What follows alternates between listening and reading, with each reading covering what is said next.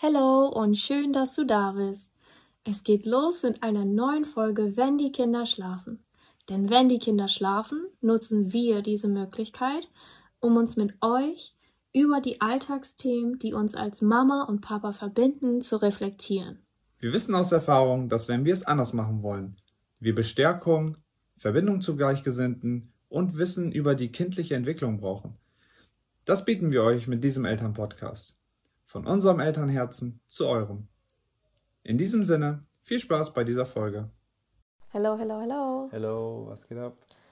Es geht weiter. Ja, lass uns mal jetzt nicht die Folge anfangen, dass wir uns freuen, hier zu sein.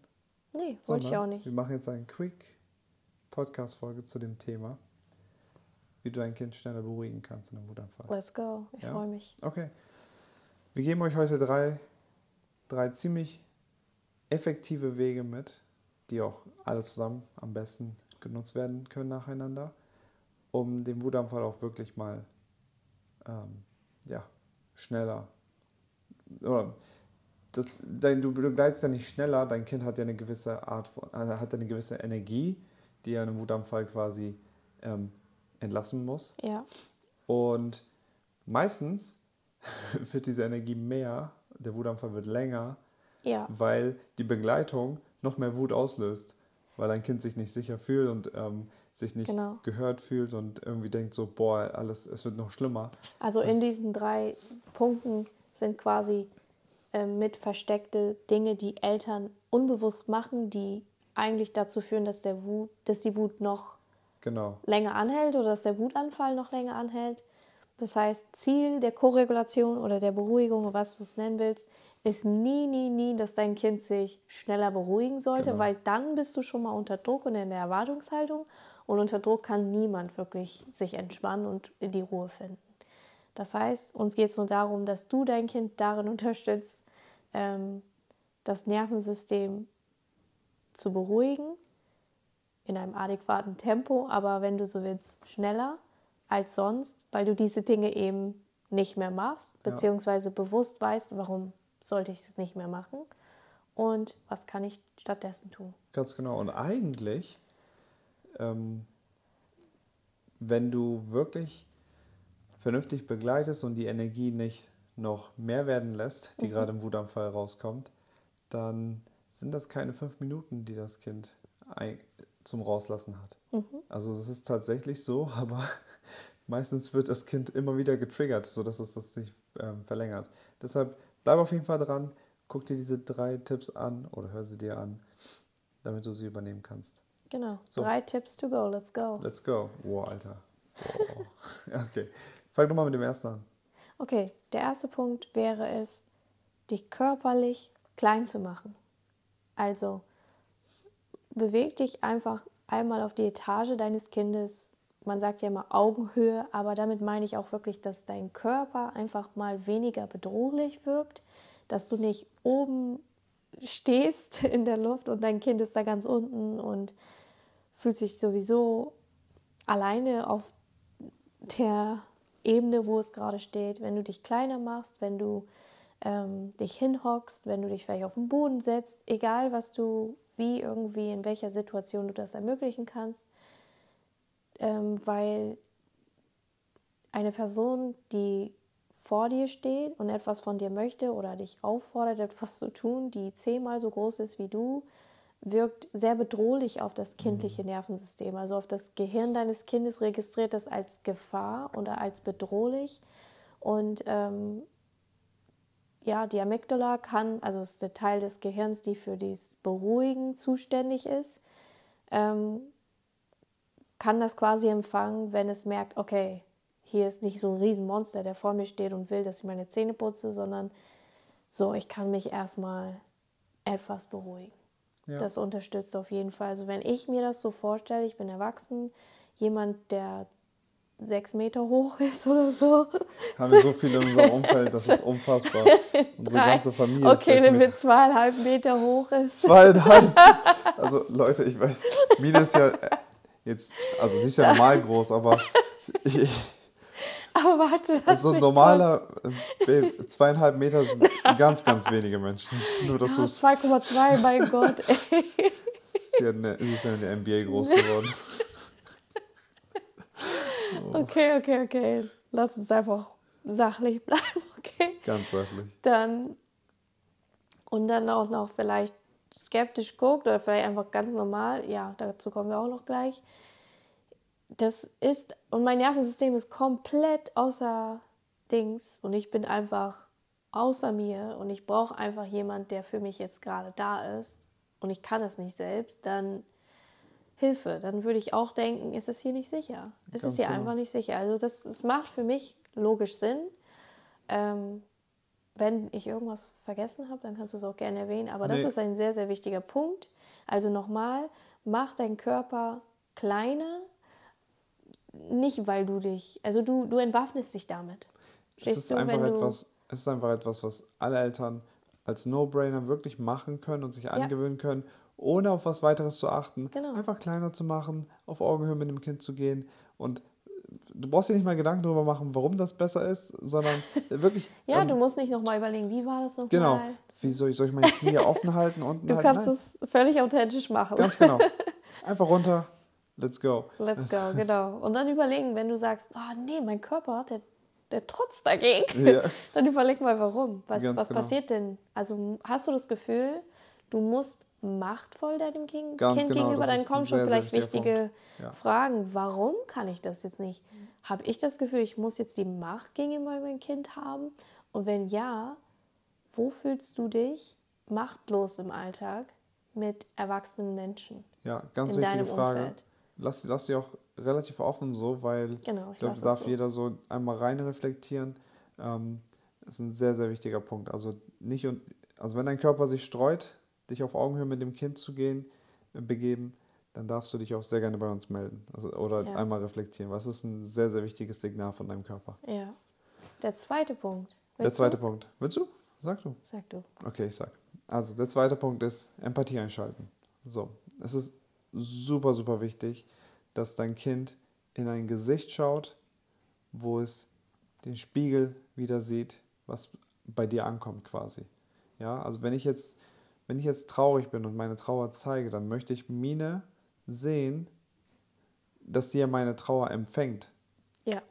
Wenn ich aber hier trauere und sie lacht da gegenüber von mir, mich aus eventuell, oder guckt Pokerface und. Ja, Pokerface ich, ist schlimm. Pokerface ist, also das komme ich gleich.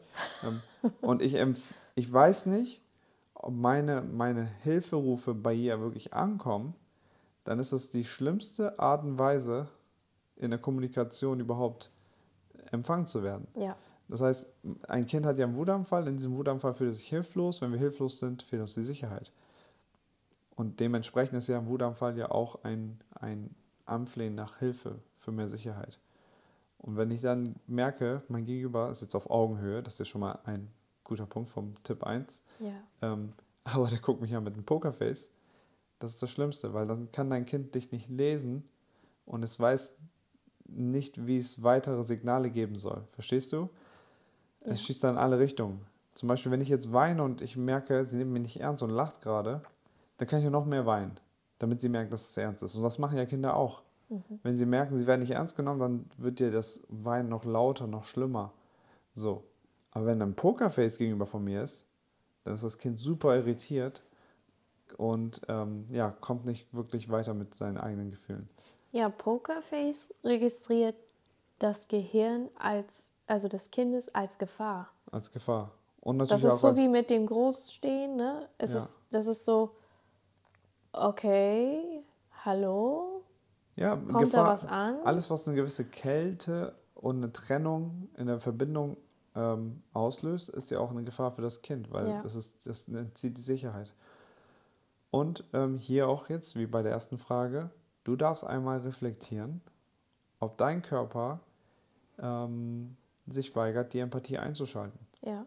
Und also das mit Empathie einschalten ist auch noch so Sache, dass du wirklich in deinem Kopf, dein Gesicht so nicht skeptisch guckst, sondern dass du wirklich so guckst, oh Mann, da ist ja was los bei dir. Ganz genau. Was ist da los?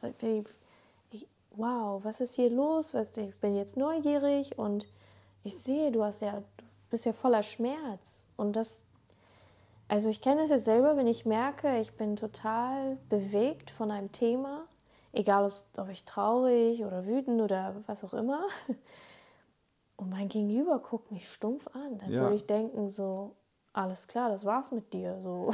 Definitiv. Weil, hä, wenn da nichts kommt, dann würde ich denken, okay, ist nicht, nicht weil du ähm, genau gleich reagieren musst, ne? Nee. Aber einfach so zu wissen, es klingelt da was. Ja. So, oder du, du empfängst mich oder du.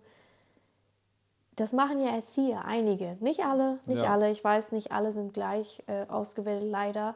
Aber es machen ja einige Erzieher, ohne wirklich viel das Gefühl des Kindes zusprechen zu müssen. Richtig. Das ist so wichtig. Du musst oft auch gar nicht viel sagen. Da kommen wir gleich zum dritten Punkt. Ähm, dass du wirklich mit deinem Gesicht übelst mal im Spiegel wie willst ja. du empfangen werden, wenn du traurig bist, wenn du Schmerz empfindest, wenn du verärgert bist?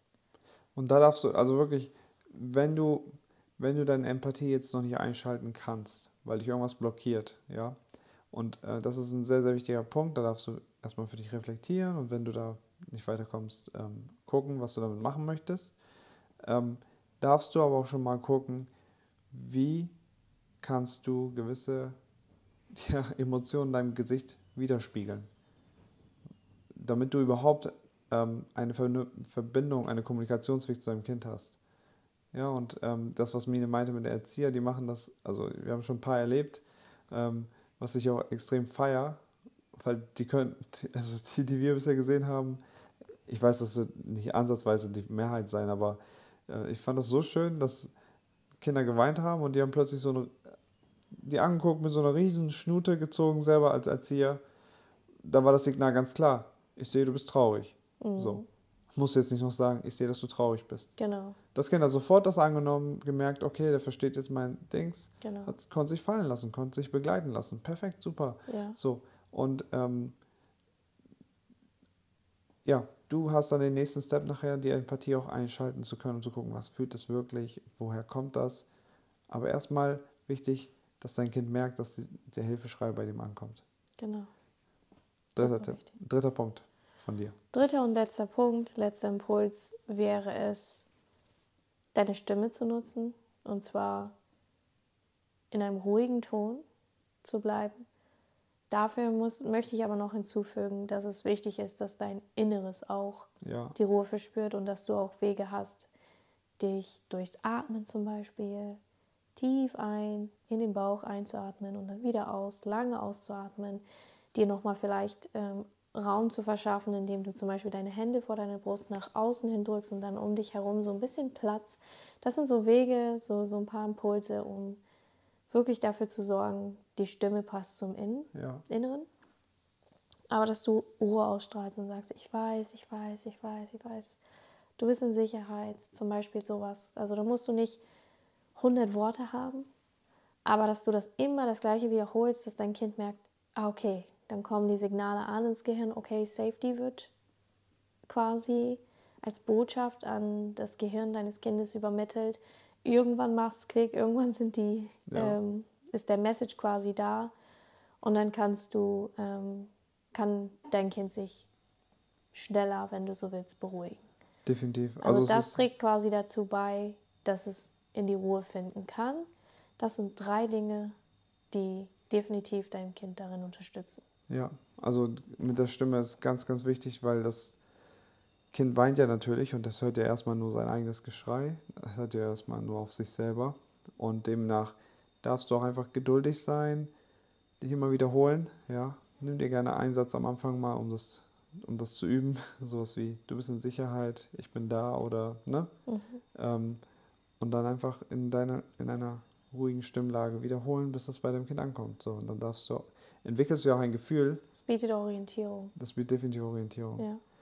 Ähm, und ja, definitiv, das war's. Das sind die drei Punkte. Ja. Ähm, du darfst sie alle kombinieren, darfst beim nächsten Wutanfall dich auf Augenhöhe begeben, deine Empathie einschalten, dein Gesicht darf gerne die Emotionen widerspiegeln, die du auch annimmst oder die bei dir ankommen. Und das dritte wäre, deine Stimme zu nutzen, nicht um die Gefühle sprachlich zu reflektieren, sondern erstmal einfach nur zu sagen, dass Orientierung zu bieten. Orientierung ne? zu bieten. Genau. Ja. Alle drei Punkte sind mit dem Ziel, deinem Kind Orientierung zu bieten, für dein Kind da zu sein und nicht um bloß schnell durch alles durchzukommen. Es wird definitiv die Zeit verkürzen, definitiv ja, ja. den Sturm auch so entlasten und dich auch entlasten, weil du hast ja Anker für dich. Ähm, aber es ist nicht das Ziel, dass etwas so schnell wie so ein Produkt über den Tisch genau. quasi, ne? Das, das ist ja ein, ein Lebewesen vor dir, das ist dein Kind. Und wenn du gerade auch in der Not bist, dann willst du ja auch nicht einfach so rüber geswiped, Hauptsache, diese Person hört schnell auf zu weinen oder hört ja. schnell auf verärgert zu sein. Ähm, das heißt, dein Ziel ist es einfach nur da zu sein, eine Orientierung zu bieten und mit diesen Ankern würde es dir sicherlich ähm, eine Leichtigkeit bringen. Das in dieser so. Zeit. Sehr genau. cool.